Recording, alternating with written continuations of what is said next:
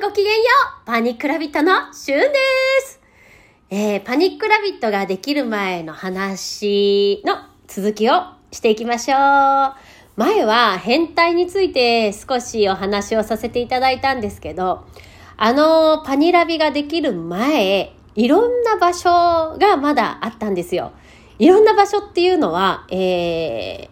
そうね、なんか男の人しか行かないし、女の人は、まあ、働きに行く人以外はその実態がよくわからないような場所で、なんか看板は出てるんだか出てないんだか、入っていいんだか悪いんだか、わからないような場所が、えー、下町にはたくさんありました。もちろん大阪にもたくさんあったし、えっ、ー、と、東京にもきっとたくさんあったと思います。でもね、なんかそれはきっと男の人にはわかるんだと思います。で、そういう場所について、ちっちゃい時から、なんかすっごい不思議に思ってたんです。えー、私は、えー、震災橋のど真ん中のうなぎ谷で、えー、ほぼ育っております。うなぎ谷っていうのは、えっ、と、飲み屋さん街とちょうど、そうね、大丸とか、え、昔で言ったら、そごうとかがあるようなところの、の、端境みたいな部分があるんです。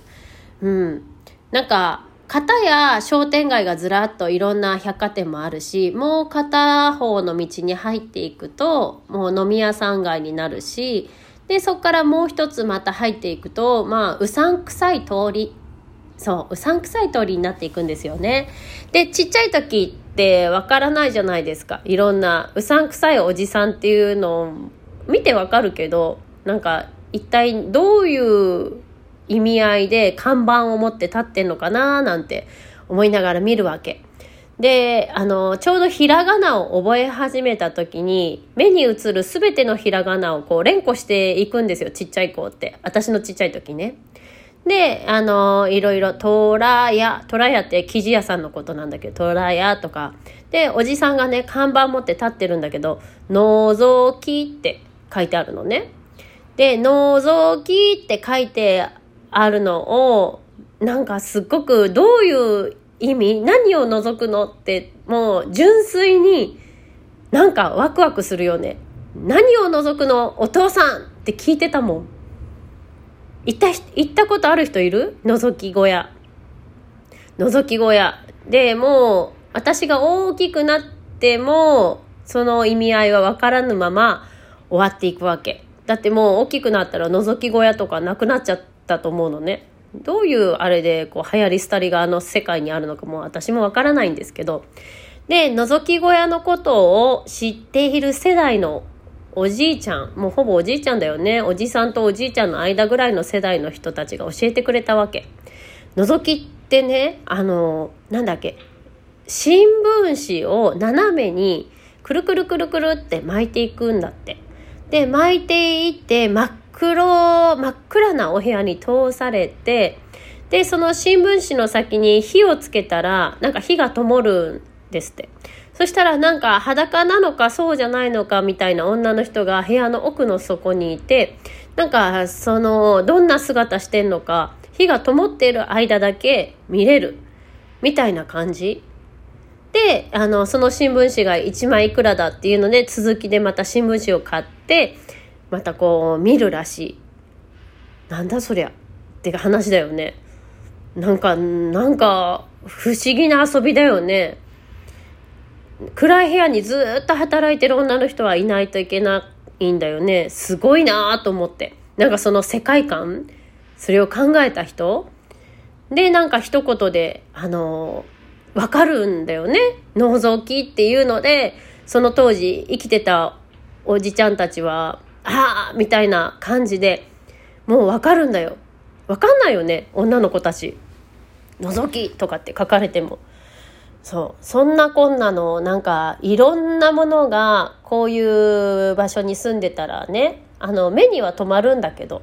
どういうものかわからないまま過ごしていた幼少期でした。そう。で大人になってからまあいろいろとあの開拓していくわけ。だってあのパニラビ作んないといけないから。お客さんよりだって知識が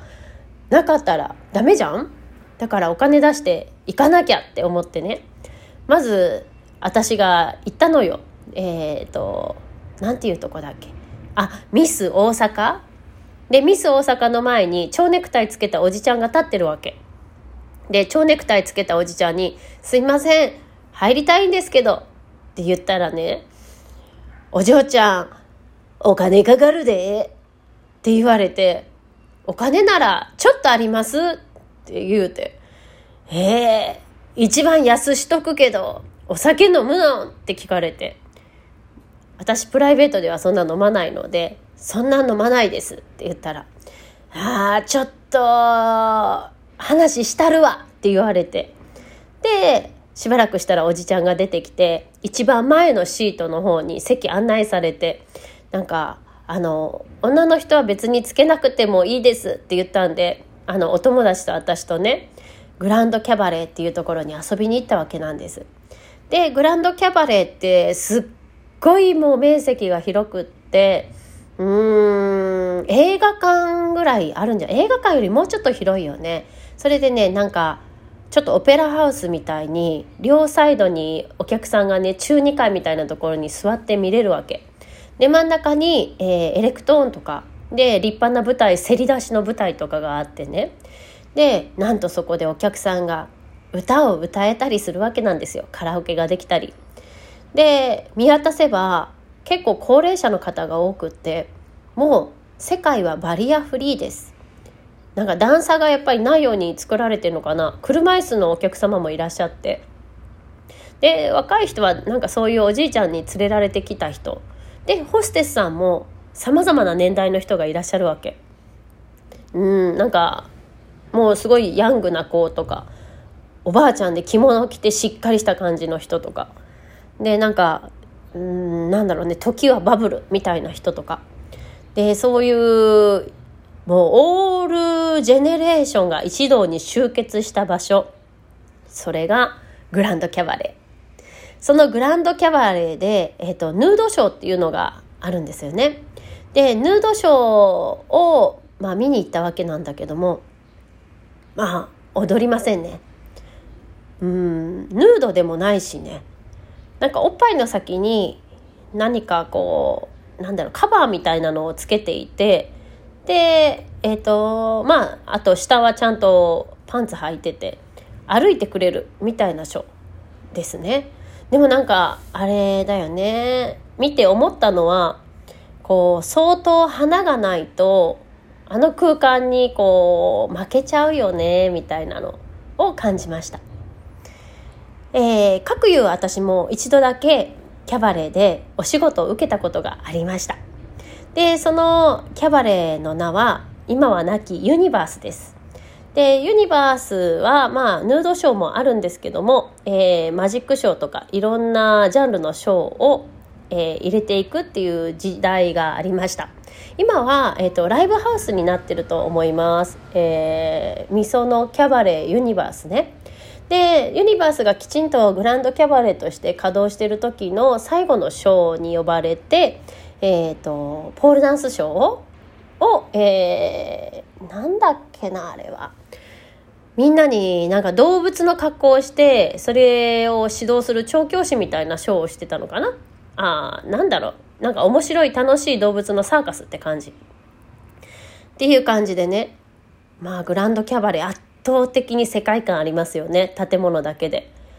そのミス大阪えっ、ー、と何？ユニバースっていうのはもうギラギラしてるわけなんです。ソファーも豪華で。でうん照明もね多分今買えないような手の込んだ照明。ユニバースってその名の通りユニバースなので多分空間はなんか木製とか金製とかをあつらえた照明がたくさん並んでたと思います。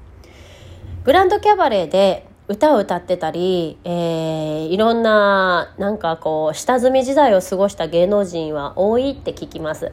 実際ユニバースの、えー、舞台裏に行った時もねたくさんの今名だたる芸能人のポスターがたくさん貼ってあって当時その人たちが、えー、その場であのなんか活躍してた様子とかもポスターになって残っておりますそんな趣のあるキャバレーライブハウスじゃなくって、私自身はぜひ足を運んで、まだあるリアルキャバレー、グランドキャバレーに行ってほしいなって思う。なんかそこに息づく世界観っていうのが、もうカオスだよ。行くべきです。お金ならちょっとありますって言いながら、皆さん、どうぞグランドキャバレーに足を運んでください。ありがとうありがとう